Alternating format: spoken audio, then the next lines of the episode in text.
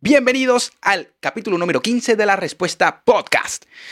El día de hoy vamos a tener una conversación bastante buena, bastante amena, porque vamos a conversar con eh, Gabriel Urrutia, un poeta maracucho eh, de la ciudad donde yo vengo, pero que está eh, residenciado en Argentina actualmente.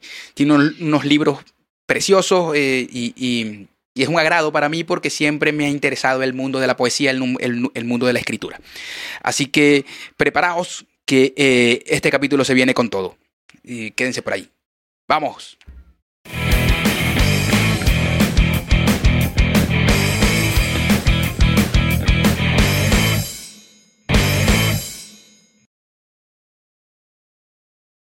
¡Hey, Gabriel! Gabriel Urrutia, ¿cómo estamos, mi hermano? Estamos bien, bien. Aquí cagándome de la risa de, de los bloopers.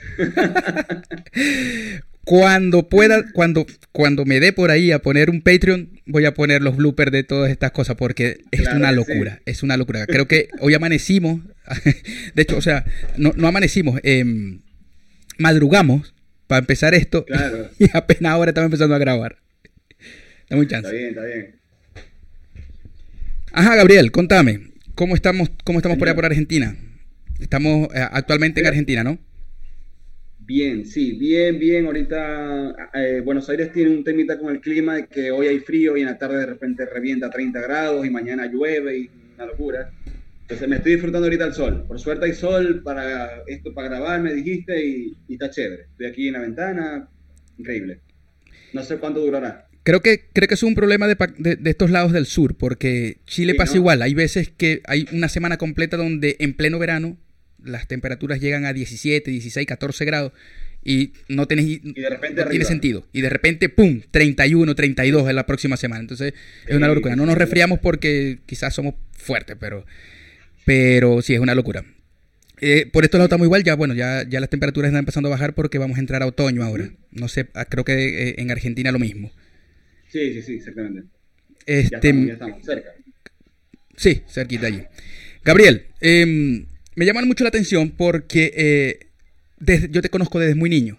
De hecho, eh, te conocí corriendo por, el, por, por, por las canchas, por los parques de, mi, de nuestra urbanización y de repente perdemos el, perdemos el contacto y, y veo, me vuelvo a encontrar con vos en las redes y veo que no solamente, no solamente soy un muchacho que ha cambiado tanto porque pasaron tantos años, sino que coño, este, empecé a ver lo exitoso de verdad que, que, sois, lo, lo, lo exitoso, lo, lo, lo, grande que de verdad para mí sois porque eh, son cinco libros que había escrito si mal no, mal no, mal no pude haber investigado. ya sé, sé. Ya tenéis seis. El último que vi era el fin, no sé si será el último. Claro, ese es el último, sí, sí, sí. De hecho, ese es el que más me llama la atención. Ese es el que más me llama la atención porque me pregunté qué pasa, fin de una, fin, fin de una era, fin de, un pensamiento, fin, de un, fin de una dictadura posiblemente seáis un, profeta, ojalá. este, pero bueno, ese proceso, el proceso de, ver, de ver a ese niño que corrió por, por la cancha de mi, de mi urbanización convertirse en lo que soy ahora, eso me llama mucho la atención. ¿Cómo te tocó a vos ese proceso? Qué arrecho. Verga, yo te voy a decir algo, o sea, em, yo recuerdo muy bonito al Em, no sé, vos me estás hablando de eso y, el, recuerdo más cercano que yo tengo es de 5 años, más o menos, de los 5 o 6 años, porque, claro, yo, yo nací literalmente ahí en el Barillal. Em, y, te voy a decir que hace como nueve, eh, mentira, como seis años, siete años antes de venirme a Argentina, yo pasé por el Barillal, hice un reencuentro con algunos de los amigos que tenía por ahí todavía, y, y me pareció muy curioso que me topé con algunos padres de mis amigos y me empezaron a echar cuentos míos, de vainas que yo no me acordaba. Me decían que yo me la mantenía disfrazado, por ejemplo, que siempre estaba como un personaje. Y, ¿Recordáis? ¿Lo recordáis? ¿El personaje? Batman. No sé. si es Batman, cool, porque ese es mi personaje favorito, ok. O sea, yo sé que yo me disfracé mucho de Batman de pequeño, pero lo que me decían es que yo siempre estaba como con, una cuestión, un disfraz. Y, eso me, me, gustó mucho escucharlo porque eh, parte de ser artista es, es un performance, eh, es, uno está todo el tiempo en, en, un concepto, ¿no? uno construye un concepto alrededor de, de uno, pues no, es que yo me acuesto con el sombrero y, y, veo Netflix sentado con un sombrero y con un libro bajo el brazo, ¿no? Pero uno se crea un concepto dentro de su carrera, de lo que quiere, y, y me gustó verme de niño eh, en eso, ¿no? Si bien es cierto que las letras no llegaron a mí, sino ya más de grande, no sé, la vida da muchas vueltas y, aquí, está, aquí está mi hijo, mira. Así, de la edad de él, estaba yo en el barrial. Vení, salí. Eso es correcto, así mismo, así, así te veía correr por ahí. De hecho, tenía más contacto con tu hermano por la edad. Claro, claro, totalmente. No sé, ¿ustedes son contemporáneos ustedes? No, yo tengo 37, no recuerdo qué edad. Creo que él es mayor que yo. No, él es mayor que vos, te lleva como 3, años. Sí, sí, sí, Recuerdo que él era un poco mayor que, que yo, pero eh, era el mismo contacto allí en el Barial. Claro, claro, claro. Sí, yo estaba, yo estaba más cerca con tu hermano, con Moisés. Correcto. Tampoco muy, pero él hay como más cerquita con, el tema de la edad. Sí. Em, nada, entonces eh, eso, él, eh, me llama mucho la atención cómo, cómo o, me da, me da a siempre imaginar cómo es el proceso de esos artistas que conocí desde niño, como por ejemplo a nuestro amigo Kenny, Kenny Romero, que lo conozco desde niño, pero eh, me, es bastante curioso para mí ver ese proceso que él, que él, por el que él pasó ya de, niño a el artista que es actualmente. Entonces lo mismo me pasa con vos, me pasa, me pasa con el eh, que, me acuesto, por ejemplo, ahora con esta entrevista, con esta conversación, me acostaba en las noches pensando en eso mismo. ¿Cómo, cómo viviste ese proceso de, de, ser el chamín al, al, poeta, escritor que soy ahora? Ok, ok. Mira, yo, yo creo que, que uno, uno va agarrando como pequeñas cosas en el camino que te van como como encaminando, ¿no? Valga esto.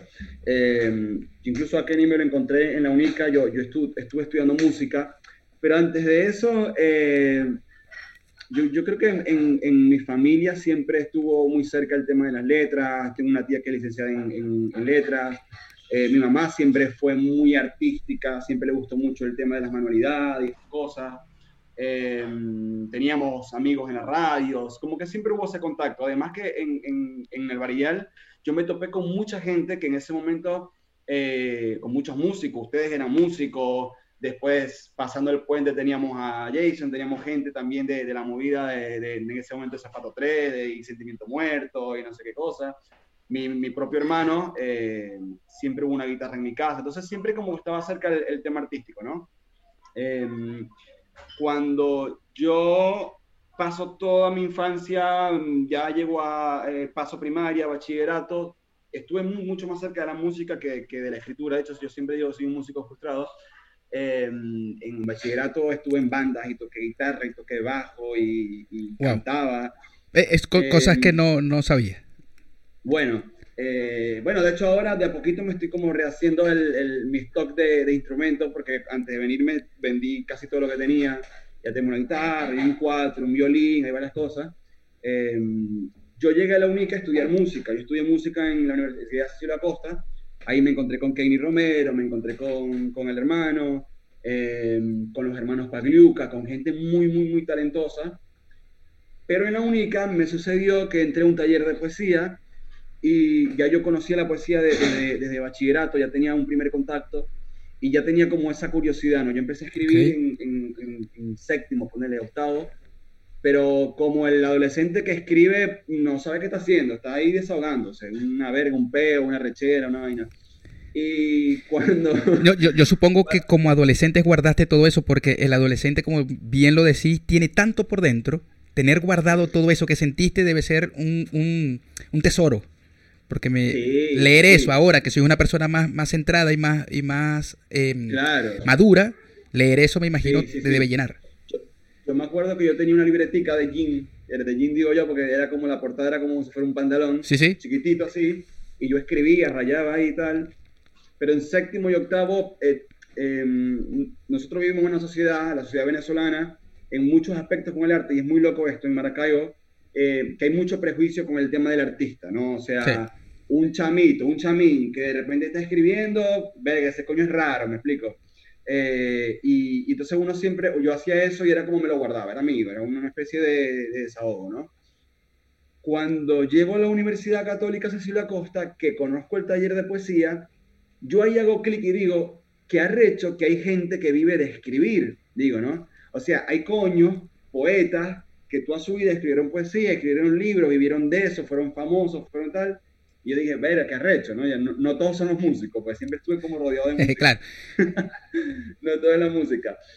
Y ahí yo hice un clic con el tema de que, como te decía, yo veía a Kenny Romero, veía a, Astolfito Daniel, bueno, Richard Portillo, eh, que, amigo que por cierto, toda la vida, por ahí, por ahí ya lo tengo anotado en la lista también para, para la entrevista. Ojalá que con él sea, sea presencial. Te vamos a recordar. Sería bueno, sería bueno, sería bueno. Bueno, Rick, bueno, eso, ¿no? Nosotros nos criamos así. Richard fue mi mejor amigo toda la infancia, toda la primaria. Eh, y bueno, y Patatito, Ricardo, eh, tener a Ricardo Portillo ahí de cerca. Y yo me veía en la única con esta gente súper talentosa. No me iba mal en música, era muy bueno en la teoría, yo en, armonía y okay. Pero yo veía que los que estaban estudiando música conmigo tenían una pasión genuina, ¿no? Como que cuando no estaban en clase estaban en los pasillos tocando, improvisando y tal. Y yo estaba era pendiente de entrar a un beta, un taller de poesía, una, una literatura, una cosa. Y yo como que me sinceré y dije, verga, me amo la música, pero no, no me veo. O sea, no es como que no, no, no, doy pie con bola, pues. Ya, eh, cantaba en un, en un, cantaba en un, coro, eh, coro de, de, tenores de la universidad, que era muy gracioso porque era, tenía un amigo que decía que era el coro de Disney, porque el profesor hacía cantar hasta los animales. Porque realmente pasaba que yo estaba en ese coro pero en parte porque no pude entrar al coro de La Única, porque no daba pie con bola con, la voz, y no entré en otro coro, estábamos ahí porque era tenor, tenía la voz muy grave, necesitaban a alguien barítono, eh, pero bueno, me la tripeaba, me gustó, me encantó, pero era esto, que no sentía una pasión genuina como veían los demás, ¿no? Claro. Entonces yo digo ahí, bueno, no, no voy a, o sea, no voy a seguir alargando algo que yo creo que no hay... Y ahí fue que dije, bueno, vámonos por lo que parece que sí, vamos a buscar letras, a buscar algo donde tenga que escribir, y terminé yéndome a la carrera de periodismo, que me gradué como periodista y una, una carrera que amé profundamente, me, me, conectó mucho con esto de, de, la escritura, ¿no? Aunque sea casi que eh, antagónico uno del otro, pero, eh, pero bueno, me, me, acercó a las letras, me acercó a conocer gente, me acercó a, a, a bueno, talleres de escritura, un montón de cosas. Claro. Así que sí, yo, yo creo que, que, que, mi camino con la escritura fue un, un camino musical que se descarriló en algún momento. Sin embargo, bueno, la música también, también te sirve, me, imagino que te serviría en ese momento de musa, porque eh, obviamente eh, la música, a mí que me encanta la música, soy amante de la música, a veces siento que aunque no esté haciendo lo que quiera hacer, la música me, me lleva de cierta manera a hacer eso, por ser amante de la música. y vos estar metido y sumergido en la música también me imagino prendió esos, esos switch para poder em, eh, eh, conectar también con la, con la poesía, con la escritura. A, mí me pasaba y fue alguno de los disparadores. Cuando yo tenía que eh, rendir exámenes de, piano funcional y estas cosas, allá en la única había unos salones donde había unos pianos.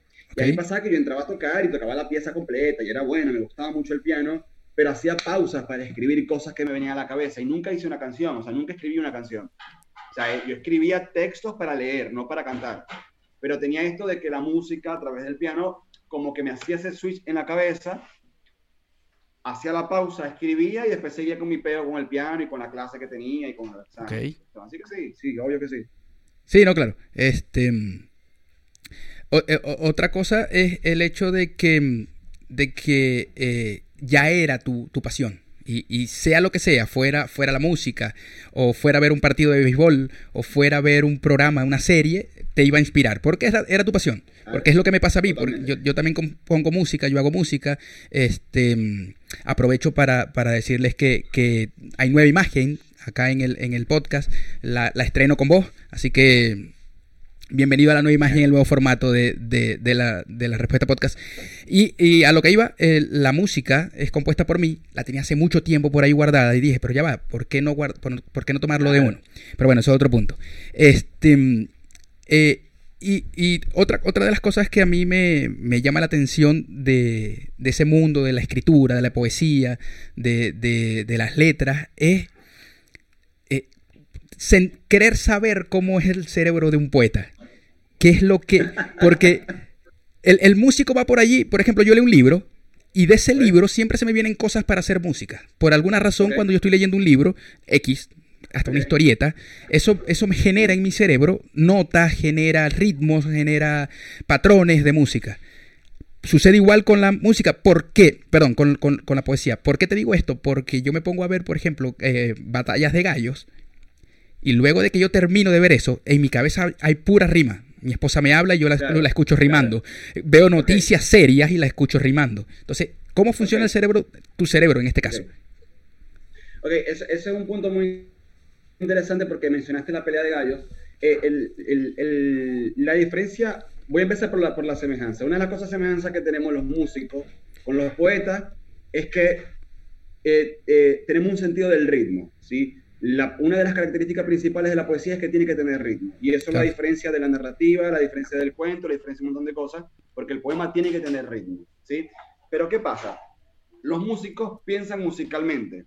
Entonces, por ejemplo, hay, hay un, un, cuestionamiento que se hace actualmente donde se dice, lo que hacen los raperos o los que hacen los freestyle, como los de Pelea de Gallo, por ejemplo, es poesía. Entonces, partimos del hecho de que, bueno, puede ser poético, pero en esencia no es poesía, es música.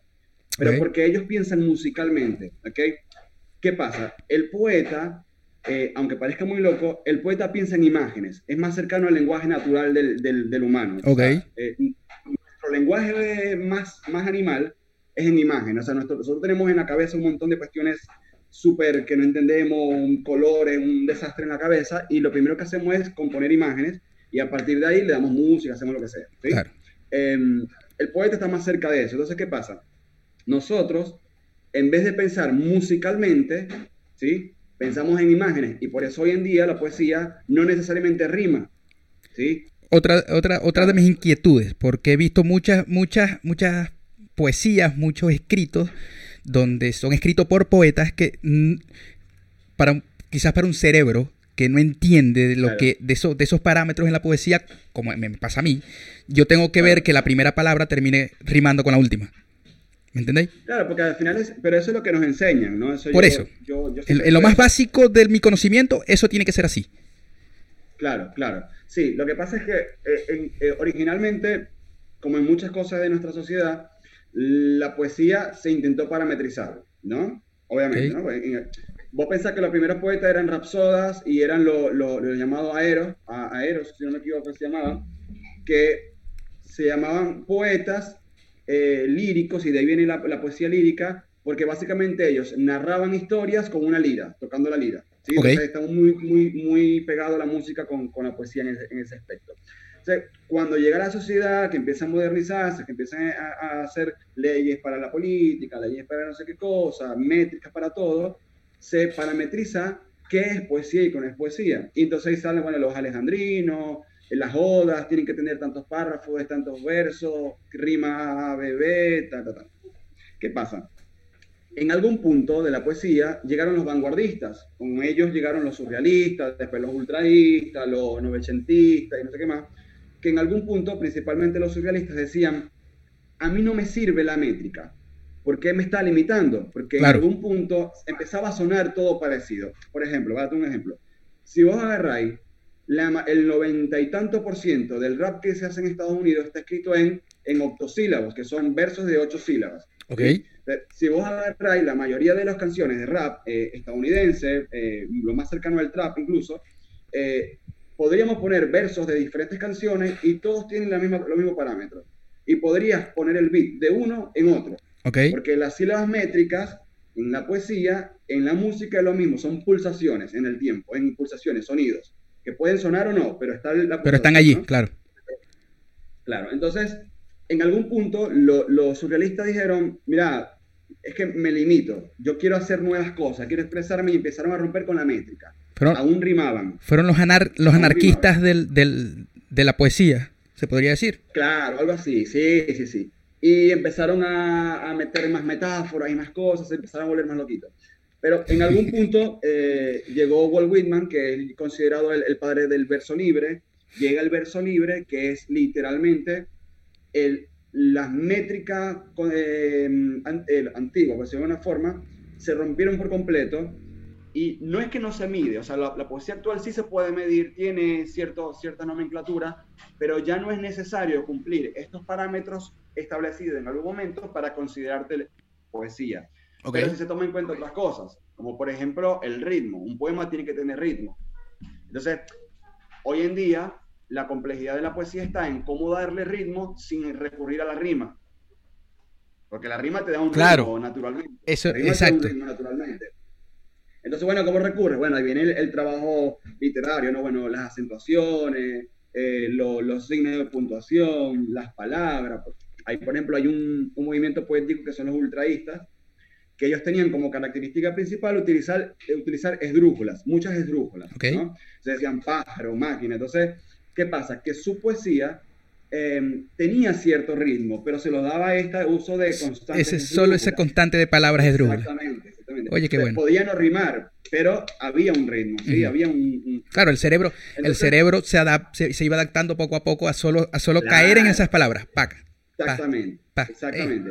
E, entonces, bueno, nada, el, el poeta, eh, digamos que la labor principal del poeta es contemplar el mundo en imágenes y hurgar, buscar estas cosas que de repente son naturales porque todo el mundo las ve, ¿sí? Pero el poeta le da como esta vuelta de rosca, ¿no? Le tira una cosa que hace que, coño, no lo había visto así. Por eso pensamos en imágenes. Pero el músico piensa en música. Entonces, obviamente, para un músico, la rima tiene mayor sentido porque el ritmo ocurre automáticamente en la cabeza. Y bueno, también es el tema de que así nos enseñaron, ¿no? Eh, es como lo más básico. Sí, sí, sí, sí. Eh, básicamente es eso. Por eso es que, por eso es que la música, por ejemplo, la música experimental nos llega tanto, porque sale de los parámetros y, y, uno, y, uno, empieza a sentir cosas distintas porque no, mi cerebro no está, o sea, el cerebro no está acostumbrado al, al que vamos uno, dos, tres, cuatro y de repente te meten un 6, 7 que no debería estar y pues, wow. Me imagino que lo, mismo ocurre con, este, con este tipo de, de poesía. Claro, y, y, justo eso es lo que yo siempre digo a la gente que está en mis talleres y eso, que me dicen, pero ¿por qué no, no o sea, ¿por qué no te gusta que rimemos? Me preguntan, ¿no? Y yo digo, porque la rima, estamos tan acostumbrados, pensamos rimando básicamente, que normalmente alguien lee un poema que está rimando, que ya sabéis que termina siempre en esta sílaba, que empieza a ser predecible. O sea, es muy fácil predecir en qué va a terminar el verso siguiente o el poema completo. Entonces, como estamos tan acostumbrados a que las cosas no las den de sopita, cuando nos cortan eso, hay un real impacto y el arte tiene que cachetearte. Si el arte 100%. No, no sirvió. 100%. Entonces, claro, vos venís a escuchar, no sé, un trap, ¿no? O un Bad Bunny, no sé, lo que sea, y de repente escucháis un, un, ¿cómo se llama? Un progresivo ahí loco, un La máquina de hacer pájaros de Charlie García, y decir que es esto, es una locura. Claro. Pero porque te está rompiendo el cerebro, literalmente. Exactamente, y, y, y es más fácil que tu cerebro absorba eso a que continúe escuchando porque va, él va a decir esto, esto es más de lo mismo. Esto va a ser más de lo mismo. Eh, y, sucede en, en todos los aspectos, porque eh, no sé si recordáis ese, ese este artista que puso un plátano, una banana, un guineo. con, una cinta. Con una cinta lo puso allí y ¿por qué eso no será arte? Eso rompió con todos los patrones que normalmente estamos entendiendo de lo, que es un de lo que es arte. El problema ahí fue que el arte o sea, y la gente de repente lo, lo, lo, mofó mucho porque pensaban que lo artístico era la banana con el cinta y no era eso lo artístico. Lo artístico era lo que rompió. Exactamente. Exactamente. Eso era lo artístico. Y caímos, caímos en lo mismo. Caímos en lo mismo. y creo que hablando de la música y haciendo la, la, la vana comparación, porque eh, eh, para mí eh, te, lo, te, soy sincero, y, y, no es porque sea un músico, pero a mí me parece mucho más complejo hacer poesía que hacer música. No sé por qué, no sé si es porque yo no estoy, no estoy, no, no, soy poeta, no soy escritor como tal. Porque yo puedo escribir mis letras, pero mis letras llevan un patrón, tal cual, de lo que aprendí, cómo lo aprendí, cómo lo escuché toda mi vida en otras canciones, en otros grupos, en otros cantantes, ¿me entendéis? Entonces, eh, esto, la, la poesía me, me, parece tan interesante y tan, tan, a ver, tan, que me choca, pero de buena manera, por eso no lo puedo comparar con la música.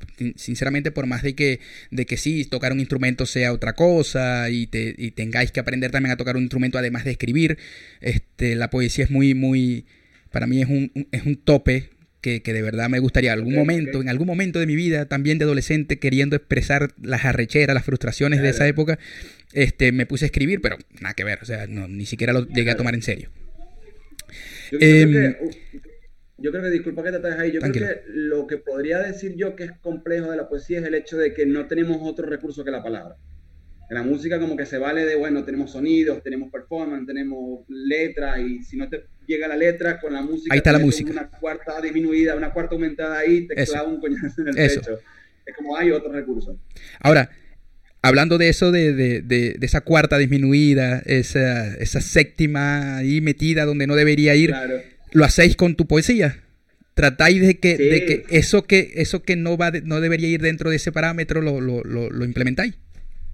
Sí, sí, se busca. De hecho, hay, hay, un término que se usa mucho en la poesía, y en la letra en general, pero en la poesía se usa mucho, que es el tema del lugar común. ¿sí? Nosotros estamos en constante búsqueda de romper con el lugar común. Y el lugar común son estas frases, estas palabras, estas eh, fórmulas que en algún momento eh, llegan a algo que se llama semántica diluida, que es que lo que podría haber sido poético en algún momento ya no lo es, porque ya ha sido tan constante su uso, ¿no?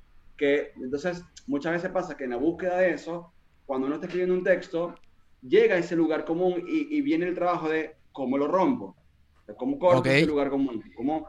Y entonces siempre hay como un algo que, que sí, bueno, lo, logré o no, pues, pero, pero se busca. pero ahí, ahí se busca. Esa, quinta disminuida se busca, sí. eh, y con respecto, con respecto a los libros, eh, Gabriel, ¿cuándo fue el primero que dijiste, bueno, ya, yo esto tengo que, esto tengo que hacerlo porque, porque no me quiero quedar en mis, con, mis hojas o mi cuaderno, donde sea que lo escribiera, guardado por ahí diciendo, sí, yo soy poeta? Ok, ok. Em, yo, hasta el 2013, 2014 yo sé, y escribía y tenía un blog y cada tanto, y, bueno, en ese momento también estaba más metido en el tema del periodismo, así que escribía para algunos diarios, escribía algún, hacía periodismo político, eh, eh, opinión política, hacía opinión cultural. ¿En Venezuela? Sí, en Venezuela. Y acá en Argentina llegué a hacer reseñas de discos, hice muchas reseñas de discos para revistas. Pero en el 2000, o sea, digamos que siempre está en el, en el poeta joven esta idea de ser publicado, ¿no? Mm. Quizás ya no tanto porque el tema de las redes, ya hay mucho, la nueva generación eh, dice, no me interesa que me publique nadie, me publico yo mismo, ¿no? Eso. Pero yo todavía soy de la generación donde uno decía, que arrecho, que una editorial te dice, qué tal. Y justo antes de venirme, en el 2014, se abre una convocatoria de concurso con el Festival Mundial de Poesía de Maracaibo. Eh, ellos tenían una editorial, o tienen, no sé ahora, hicieron una convocatoria como un concurso y yo envié ahí mi libro, ¿no? Eh, que realmente era, lo envié como ponerle una semana antes de venirme a Argentina, así que fue un compilado de cosas que agarré, busqué, tal, pegué. ¿Eso fue, ¿eso fue en qué año? Eso fue en el 2014. Lo mando, llegando a Argentina en enero, me dicen, vea, quedaste entre los ganadores, eh, te vamos a publicar. Y yo, verga, qué arrecho. ¿What? Ese, ese libro, a ver si tengo uno por acá. Ese libro es un libro que aprendí a querer hace poco estoy, mirando a ver si tengo uno por ahí. Em, porque la realidad es que fue un libro no planificado. O sea, yo lo mandé por mandar, eh, organicé algunos textos que yo más o menos dije, bueno, va uno con otro y lo mandé. La edición era muy artesanal, la verdad es que eh, en retrospectiva son textos que no hubiera querido que se publicaran, pero pero no voy a decir mentiras, es un libro que de alguna forma me dio satisfacciones, mucha gente llegó a mi perfil y eso por haber tenido ese libro, en algún momento lo tuvo. Eh, era un, incluso yo diría que es más comercial ese libro de lo que tengo, de lo que tengo ahora, porque hay un trabajo más complejo ahora de lo que hacía en ese momento, ¿no? y por, por, lo general, quien va a buscar ese, esos últimos son personas con más con más ansias de algo, de algo bien, más complejo, bien, complejo, bien preparado, no como aquel que, sin, quitarle mérito, fue, me lo estoy explicando, fue a los, a los coñazos. ¿Qué pasa? Cuando yo publico ese libro, yo no sé si fue la misma bronca de decir, bueno, hubiera querido publicar otras cosas, o el mismo hecho de haber publicado y que llegara ese libro a mis manos, que me dio esto, yo creo que es como la sensación del tatuaje, es como Vega se siente bien, ¿no? Y también fue un clic, un clic para mí que dije, em, puedo publicar, ¿me entendéis? O sea, es como, existe esa posibilidad. Claro. ¿Por qué no? Todos los caminos. Todos los caminos pueden llegar a algo. ¿Qué ibas a decir del tatuaje? Que, que, por ahí vi, por ahí vi que te estaba haciendo un tatuaje, ¿no? Sí, te uniste, te, uniste. ¿Es el primero?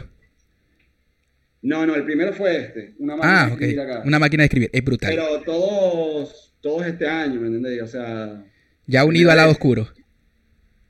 No, pero encima me pasó, yo tengo 29 años y, yo estuve metido en el mundo, o sea, yo soy, como te digo, yo soy músico frustrado, yo toqué en tarima, estuve con grupos y todo el ambiente rock y tal, y eh, me encantaban los tatuajes, me encantaban las perforaciones y nunca nada, nada. Pero pero no como tipo, uy, qué feo, sino como que nunca me nació, pues nunca tuve la iniciativa. Y el año pasado, 2020, cercano a, terminar, yo decía, no, yo tengo que hacer algo diferente. y me, me, me hice un aro, me tatué. tampoco me había dado cuenta. Bueno, no, es que, es que, mira, cuando ya uno llega a cierto punto y cuando ya ha creado lo suficiente como para decir, bueno, ya, ¿qué coño? Claro, termináis como que toca, toca. Quizás en aquel momento no lo hiciste porque... Eh, eh, tanto por prejuicios que puedan haber tenido en tu contra, no sé, quizás de tu subconsciente, porque a mí me pasó bastante también eso. de hecho, mi primer tatuaje, te lo puedo decir, fue a los, fue a los 30 años. Justo el día que yo cumplí 30 años dije, me voy a hacer mi primer tatuaje. Ah, bueno, bien. Cuando yo dije... ¿Cuántos lleváis ahora? ¿Cómo? ¿Cuántos lleváis? Verga. No sé. Así por, a, grosso modo. 2, 4, 6, 8, 10 y, y unos pocos más que no... Por aquí creo que también tengo otro. No, no sé. O sea, prejuicio quizás inconscientemente, ¿no? Nosotros la realidad es que somos de una sociedad muy prejuiciosa. Muy prejuiciosa. Y a pesar de eso, crecimos en ambientes donde había gente tatuada hasta, hasta la nariz, piercing, perforaciones, cualquier cantidad de cosas. Y era normal, pues la mayoría de nuestros amigos que yo recuerdo, o sea, yo creo que yo era el único que no estaba tatuado. Pero siempre enfrentado al hecho de que, de que el 90% del que te iba a ver iba, iba a criticarlo, lo iba a juzgar. Y va a decir algo, claro, claro, Bueno, eso pasa mucho. Quizás haber venido a Argentina a mí también me, me, abrió un poco la cabeza en el sentido de que vi que era posible una sociedad sin crítica. Y es muy loco. O sea, em, en, incluso con la familia, tener el pelo largo era un chiste, ser flaco y alto era un chiste, hacer algo era un chiste. Aquí la gente te pasa por el lado y hay gente que... Soy uno más. No sé, en, pijama y claro. Soy uno más, soy uno más. Claro. Y uno dice, qué arrecho, ¿no? y, también te das cuenta cuán, cuán pueblo somos, ¿no? yo amo mi país, amo mi, mi, ciudad, pero pensábamos que estábamos en la vanguardia y, no, pues, incluso yo te diría, en algún momento retrocedimos, porque Maracaibo parió poetas como Esno Rivera, que eran la locura de Latinoamérica, fue uno de los primeros poetas surrealistas latinoamericanos, y en algún momento fue como, ajá, y, entonces, ¿Y los demás? ¿cómo parimos?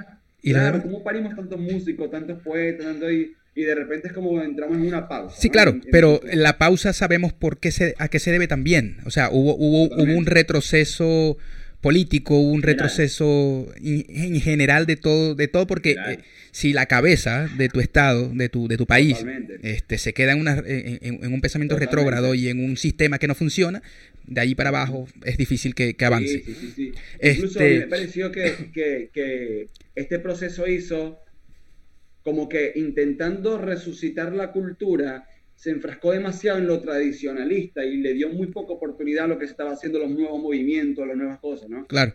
Y eso es retroceso. Bueno, creo, creo, que, creo que Venezuela sí sale de ese, de ese atolladero donde está, que bueno, yo, yo, yo quizás no pierda nunca la pequeña esperanza que me queda. Eh, creo que de ahí en adelante sí se va a empezar a avanzar. No, va, no creo que va a ser en, en, un par de años, en cinco años, porque e, ese proceso de abrir las mentes es muy difícil, es muy difícil. Tanto, mira, yo me tatué en Venezuela. Ese fue mi primer tatuaje, lo hice ya consciente y diciendo, no, esto no va a, esto no va a ser, este tatuaje no va a ser porque soy el adolescente que quiere ir en contra de la sociedad. No, no, no, no quise, no quise que fuera así. Siempre tuve la picazón, siempre, desde muy temprano. Y dije, no, a los 30, ni siquiera a los 30 lo pensé, sino que cuando lo sentí. Y fue justo a los 30. Em, eh, pero lo que iba es que em, con todo eso de que yo tenía mis tatuajes antes de venirme para acá, aquí fue donde yo abrí mi mente. Porque este país también es un poco más del que... ¿Qué me importa a mí cómo va, va vestido esta señora, este señor, este niño? Esta, no me importa. Soy uno más de la sociedad, ¿me entendéis? Entonces, bueno, eso me ayudó también a, entender cómo debe ser cuando aquello cambie. Quisiera, ojalá podamos ser también nosotros herramientas para abrir mente. Yo creo que nosotros, o sea, eh, no digo nosotros porque de repente ya nosotros cuando eso ocurra, capaz ya tenemos la vida hecha donde estamos y, es difícil, ¿no? Sí, pero ya va. Ya va. Vos estáis haciendo, vos estáis dejando un legado. Que quizás eso que estáis dejando Este, pueda ser la puerta que otros, haga, otros abran para decir, coño, así es. Totalmente, es que eso iba. Yo creo que, que cuando esa apertura ocurre en Venezuela, nuestra generación, nuestra migración, lo que va a hacer es que va a nutrir, va a nutrir lo nuevo. O sea, vamos a llevar conocimientos nuevos, eh, talentos nuevos y, por lo menos espero que sea así, ¿no? Y suele pasar en, esos movimientos migratorios. Sí, ojalá. Em, ahora, volvemos a lo de los libros, eh, Gabriel. El último, El fin. Em, ese es el último, me dijiste, El fin. Ese mismo, ese mismo. ¿Por qué el fin? ¿A qué, a qué, Porque obviamente no lo he podido leer, no, no, no, no he tenido esa dicha. Pero me, puse a pensar, ¿será el fin de qué? ¿De, un, de una era? ¿De una forma de pensar de Gabriel? De, de... ¿A qué se debió el, el, fin? Eh, ese libro nace en plena cuarentena. Yo el 2020 lo arranqué con todo. Tuve recitales, tenía fechas ya para una semana después y tuve talleres y un montón de cosas y todo se cayó. Se, cayó a partir de... Hubo un mes en donde me cancelaron fecha, Gabo, no vamos a abrir, Gabo tal. Y me dio como un bajón creativo, no era como, ¿qué voy a hacer en mi casa encerrado, el trabajo, la cuestión, Alejandro con clases en Zoom. Y en algún punto dije, venga, no puede ser que yo voy a pasar todo el año así, ¿no? Como mitad de año fue. Y dije, me voy a poner, me voy a, dije, me voy a, poner a escribir, o sea, esto que estoy viviendo yo lo voy a, ¿no? Entonces, fueron semanas de trabajo duro, de, lectura, de releer otros autores, de música, escuché mucho Spinetta, escuché mucho Charlie en ese momento, muy, muy, muy ochentero. Eh, y, y, claro, mi, mi, concepto era el siguiente, ¿no? ¿Cuántos fines de mundo hemos vivido? ¿no? Yo me remontaba al 2012, se iba a acabar el mundo, eh, milenio, cuando llegó el milenio se iba a acabar el mundo, y tantas veces que hemos estado al borde del, del fin del mundo, y entonces yo decía, eh, hemos vivido muchos fines de mundo, ¿no? O sea, al, fin y al cabo, eh, es como hay gente que muere en vida, hay gente que está muerta en la vida, ¿no? Entonces, ¿cuántas muertes lleva uno encima? ¿O cuántas eh, desapariciones? ¿Cuántas migraciones, no? Porque yo siempre, yo soy de los que creo, por ejemplo, que nuestra migración empezó en nuestros barrios, cuando los vecinos no se podían ver por un tema político, de alguna forma migrabas del barrio, ¿no? Cambiabas el barrio. Exiliado de tu barrio. Entonces, el mismo concepto yo lo apliqué y decía, estamos viviendo un fin del mundo, porque el mundo no va a ser igual a partir de ahora. Estamos viviendo un fin del mundo de, de como lo conocemos, por lo menos, ¿no? Entonces, la, idea era, bueno, este fin del mundo que estamos viviendo me va a encontrar despierto, me va a encontrar escribiendo, me va a encontrar, vamos para adelante, vamos a echarle bola, ¿no? Eh, pero bueno, eh, para mí el fin del mundo fue 2020. el 2020 fue un fin del mundo. Hoy estamos viviendo un renacer, otra cosa un, inicio nuevo. Entonces tenían, tenían quizás tenías razón los mayas cuando decían que íbamos a, empezar una nueva era, una nueva era. Eh, yo no es, que sea creyente de, todo esto, yo sí siento que hay una energía que, nos envuelve en algún momento y, estas son purificaciones quizás. Entonces, dentro de, dentro de esa... que yo creo que yo creo que nos pusimos muy apocalípticos, o sea, como ah, que creemos que todo el fin del mundo es una explosión y una desaparición de la raza humana. Sí, por supuesto. No, pues, no necesariamente. ¿no? O sea, yo creo que los, dinosaurios desaparecieron y tuvieron mala suerte. Pero eh, no, creo que tengamos que ser así, que sea ese nuestro destino. Yo creo que, que, vamos a morir como sociedad muchas veces, y lo hemos hecho muchas veces. Sí, ya ha pasado, claro. Eh, pero bueno, es parte del proceso, ¿no? Algunos sobreviven y otros no. Y el, que sobre, y, el, y es que el que sobrevive es el tal cual como la naturaleza actúa.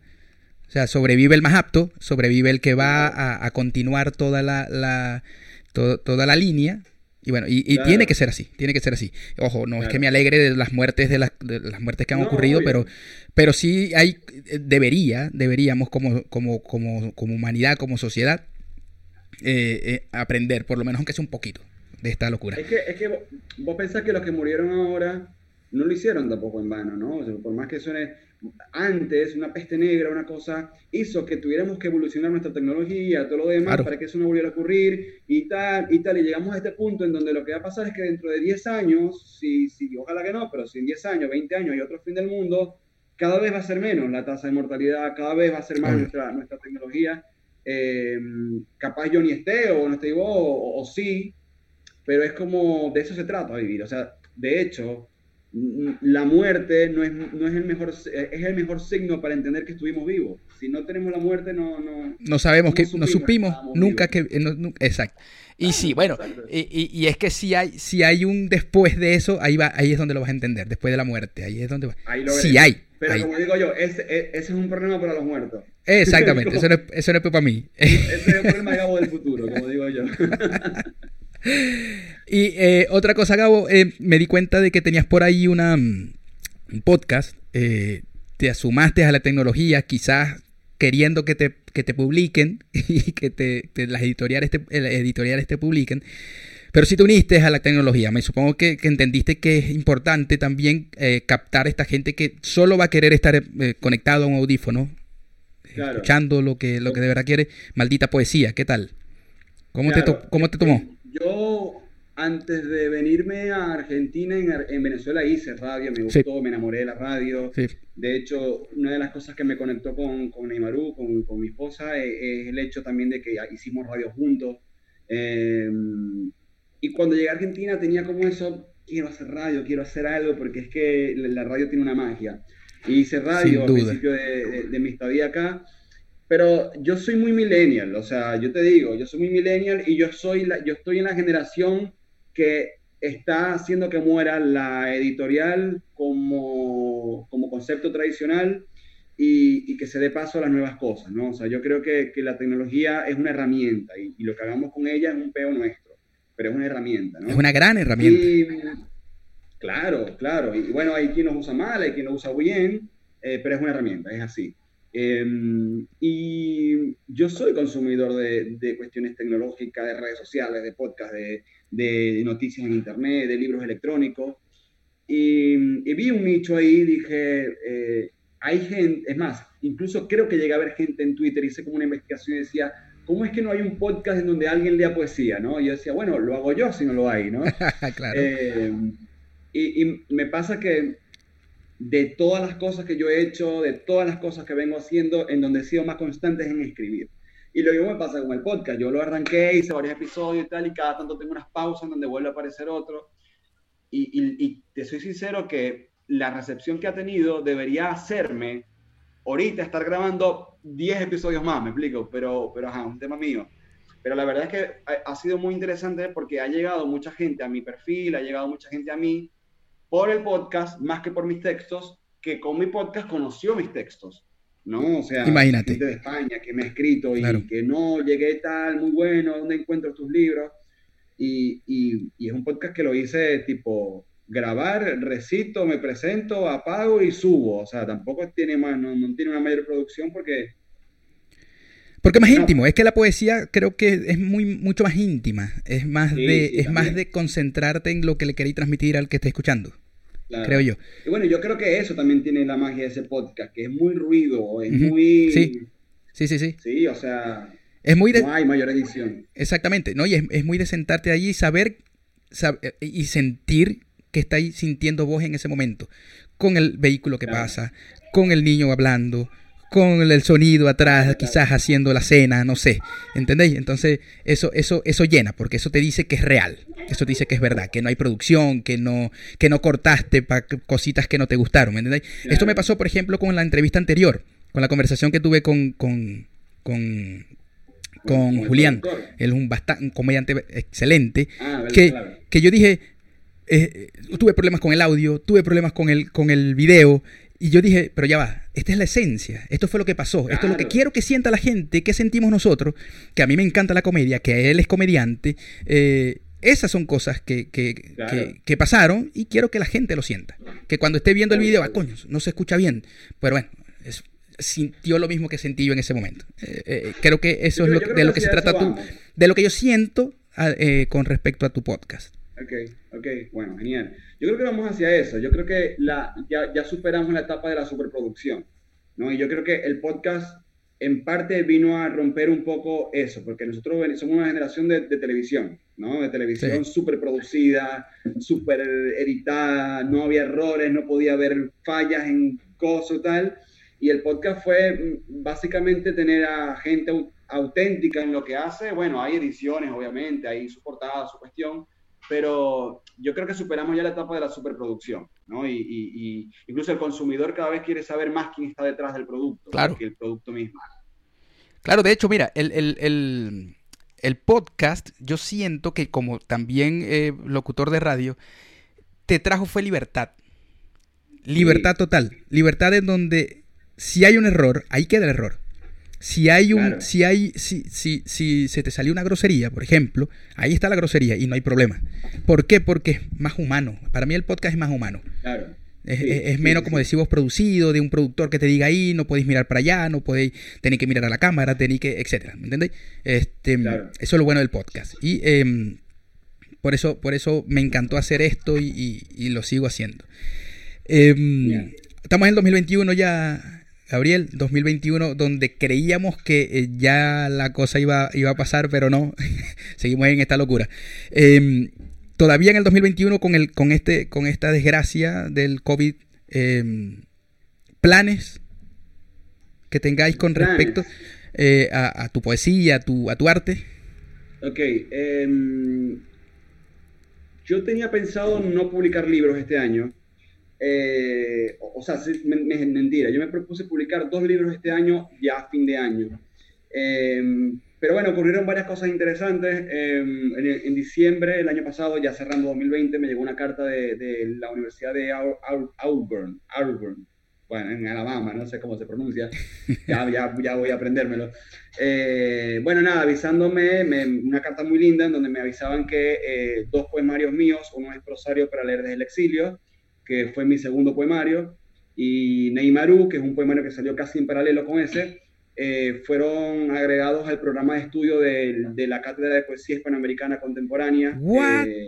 ¿Qué? De la maestría de literatura, algo así. Una locura. Cuando llegó fue como que, wow. ¿qué locura es esta? Wow. Em, eso me hizo plantearme varias cosas, ¿no?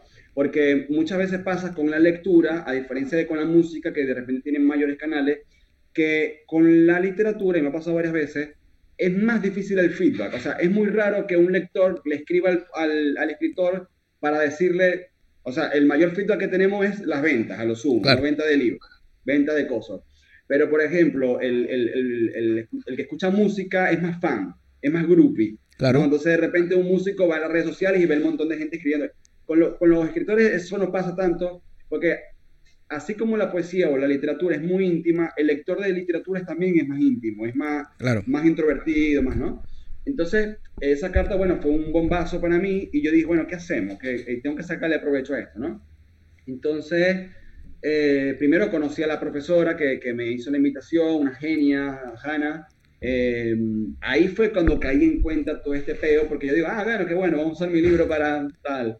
Pero bueno, me pasa el programa, me explica, no, es que yo doy el máster de literatura de no sé qué cosa y de no sé qué más. Y yo fue, ah, ok. Ellos me invitan, eh, ahora en abril voy a estar en, en, una, en una, clase con ellos, eh, desde Zoom, obviamente, porque no están abriendo. Okay. Eh, y dije obviamente, pero la palabra era desgraciadamente, porque bueno, tenía la invitación a la universidad, ¿no? Eh, y me dice, no sé, yo hago un live en, en Instagram y tengo 10 personas conectadas y es como una locura dice, no, van a haber unas 50, 100 personas en el auditorio y es como... Y eso es... Más, máster, encima máster de literatura, yo soy periodista, yo de literatura lo que sé es porque investigué, porque aprendí por mi cuenta, ¿no? Claro. No, y eso, y, y, y, según lo que me decís, eso también es la manera también, o sea, es la manera de medir el, el, el que lo que estés haciendo lo estás, lo estás haciendo bien. No solamente el que te escuche, por ejemplo, en el podcast o, esos 10 que se conectan en, en tu Instagram, eh, esta, esta, esta forma eh, eh, eh, o, este, esto, estas cosas que pasan son maneras de medir de que si, estás, si, si vais por encaminado por el buen camino. Es que, es que de hecho mucho, a veces hay gente que se pregunta qué hace un escritor, ¿no? ¿Qué, qué, qué hacía Benedetti cuando vendía solamente libros? Y la mayoría de los escritores se la pasan en invitaciones a auditorios a hablar de su texto o a dar una cátedra sobre alguna cosa que dominen mucho y tal. o sea, a diferencia de los músicos, nuestro, nuestro escenario casi siempre es el académico. Ok. más que un show donde yo me presento y recito que se, que se hace, el escenario principal es el académico, ¿sí? el estudio de lo que estás haciendo, las letras y eso. Entonces, bueno, la verdad que estuvo muy bueno. Eso me hizo contactar a una editorial, eh, les presenté la propuesta y, bueno, yo creo que es la primera vez que va a salir en, redes sociales, así que casi que primicia. Vamos a hacer eh, una reedición del libro Presario para leer desde el exilio, ya estamos trabajando en eso, en imágenes. Eh, es una edición que tiene cargado muchas cosas. Tiene cargado primero el hecho de la extranjería, ¿no? Rosario para leer del exilio es mi, mi, mi hijo preferido de, los libros, por el tema que toca, porque el, el, momento donde lo escribo fue un momento de, difícil económicamente para mi familia en, Argentina, eh, un otoño cagado de frío, eh, yo dije, bueno, vamos a escribir, vamos a hacer algo. Pero además esta carta y además mm, me tuve la suerte, el honor de que el, prólogo para esta reedición me lo hace Zacarías Zafra, un gran poeta venezolano que está en México partiéndola, eh, que es casi un embajador de la poesía migrante, no de la poesía de los extranjeros. Wow. Entonces, bueno, nada, estoy, estoy como todavía la fecha, se supone que es en marzo, lo vamos a presentar, estamos trabajando con la editorial, eh, estoy como, como expectante con eso.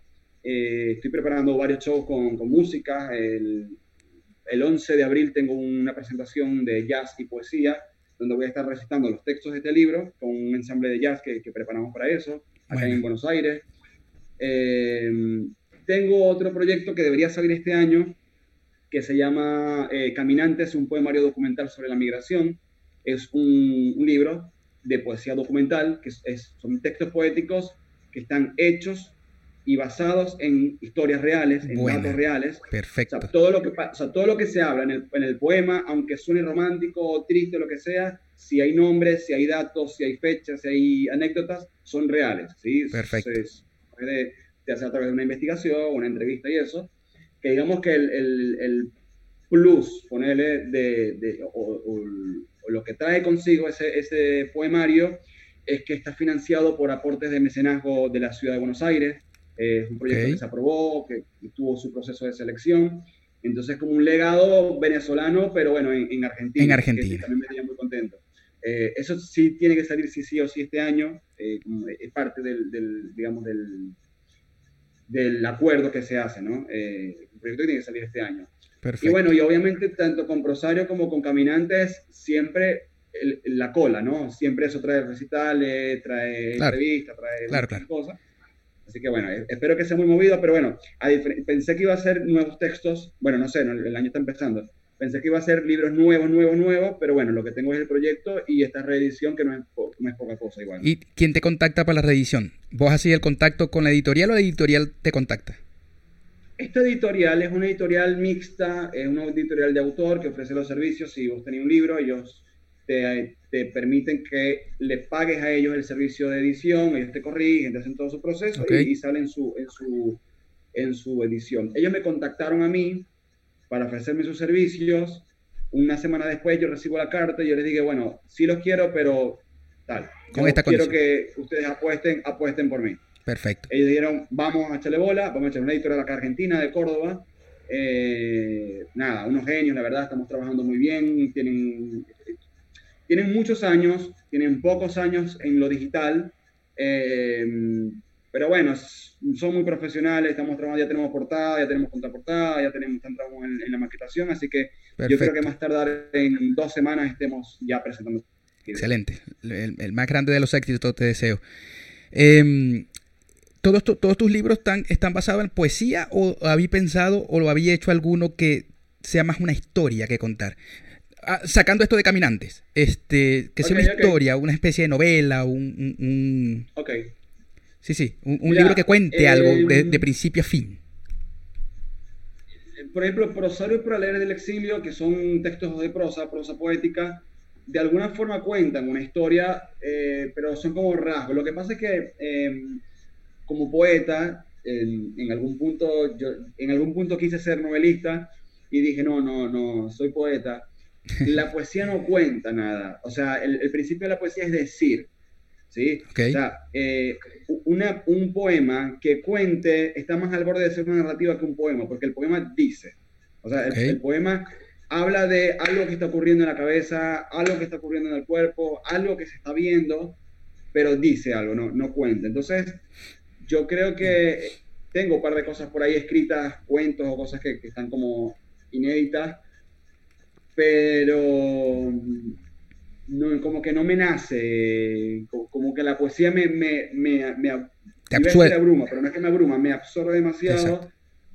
Porque tiene este proceso de que la poesía dice y mientras menos diga mejor, o sea, hay un proceso de depuración, de, de romper con lo que, lo que está de más, con los adjetivos que sobran. Y en ese proceso de depurar la poesía, me quedo con pocas cosas para narrar. La narrativa, al contrario, necesita, necesita de bulto, necesita de conectores, necesita de, pronombres personales, y, la poesía a veces no, pues, mientras más breve, más poderosa, mientras más concreta, mejor. Ahora que me, decís todo esto, em, no, no, no, puedo dejar de pensar en, que todo, en, todos aspectos de la vida, de lo que uno haga, eh, siempre hay conflicto entre, entre ambos, entre varias, varias corrientes. Entonces, ¿qué, puede pensar? Me imagino que puede pensar un novelista de un, de un poeta, le puede, puede pensar que, que, es un, no sé, un vago, que, no quiere extender su conocimiento y plasmarlo, sino decir... Yo te, yo te digo algo, hay, hay escritores, por ejemplo, García Márquez, que, que es un escritor de la puta madre. Eh, él decía que él no escribía poesía porque respetaba a los poetas. Y él tiene un par de poemas ahí medio medio. Pero él, decía eso porque, porque el tema es que el narrador, yo respeto mucho la narración porque el narrador tiene que llevarte hacia un, una sucesión de hechos atraparte en, páginas y páginas y llevarte a... Que en algún momento, que, en ningún momento te soltéis de eso. Que ese, eso es lo difícil, lo duro. En cambio, el, poeta, y yo creo que viene ahí el, conflicto de uno y del otro, a nosotros no nos interesa que estéis dos horas leyendo un libro completo.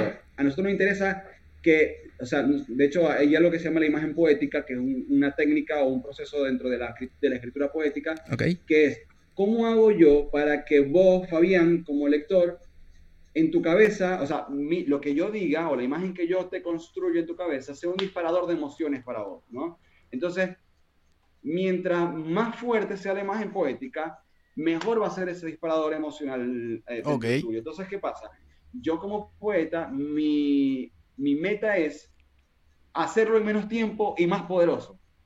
¿Me explico? Claro, claro. Y obviamente que eso es, eso es obviamente con práctica, un montón de cosas, pero por eso, o sea, mi intención es que estéis dos horas leyendo un texto mío, mi intención es que un poema que yo te dé... me impacte. Mierda, me, llegó, claro, es como, ¿qué hago yo con esta información ahora? ¿no? Como que pasáis el día con, con, eso en la cabeza. Y, es un reto, obviamente, es un reto, pero bueno, como el zapatero a sus zapatos. O sea, yo, yo creo que incluso yo no hago narrativa incluso por respeto, porque no, yo he dado, yo he dado talleres de, de, no sé, de storytelling, de, los puntos de la narrativa, el clímax, la cuestión, pero de cara de tabla, ¿no? Porque yo no escribo narrativa, pero porque respeto, pues, cada quien con, con, su cosa, ¿no? Perfecto. Y, así pasa también con, con escritores, Snor Rivera, eh, perdón, Snor Rivera no, eh, eh, Norberto José Olivares, gran, gran, gran novelista maracucho, que él mismo dice, yo soy un poeta frustrado, intenté y no pude, porque quería contar cosas, y bueno, él empezó a contar cosas y las cuenta increíblemente. Pero bueno, nada, eso, cada quien con lo suyo. Es como... claro, claro. Que... incluso pasa en la música, ¿no? Yo no sé, hay, gente del rock que de repente no le gusta Tools porque piensa que es innecesaria el, todo el tema del Todo esa parafernalia, todo, sí, claro. Y habrá quien piense que Tools es lo máximo y, y que los otros son vagos, porque en vez de ponerse a hacer... bueno, por eso. Pero mira, fíjate que, fíjate que eh, no sé si es porque eh, desde muy chamo yo el, arte me ha impactado. Pero yo te puedo escuchar, no sé, una canción punk, que es lo más básico que puedas hacer, tres notas, eh, dos, tres, cuatro gritos y listo, hasta Tool, que la creatividad en, en, forma de música está hecha, ya se llama Tool, este, me puede impactar también. Claro. Creo que no, no hay, no hay, sí habrán sus detractores de cada uno de los dos, ¿no? Pero, pero eso de lo mío. a, mí, a mí me da igual, yo soy fan, yo soy fan y amo, amo el arte. Te lo, te lo, y te preguntaba eso porque en, en, muchas ocasiones puedo ver esas, esas puntas que se tiran no solamente en, la poesía o en la, en, la escritura tipo novela o en la música, en todos lados. Entonces se me viene esa, esa, ese conflicto, eso, ese, ese, ese conflicto que puede o no existir. Pero bueno, zapatero es su zapato, como decís vos. Hasta en el mismo género existe punks que pelean con otros punks y poetas con otros poetas. Em, Gabriel, hey, encantadísimo.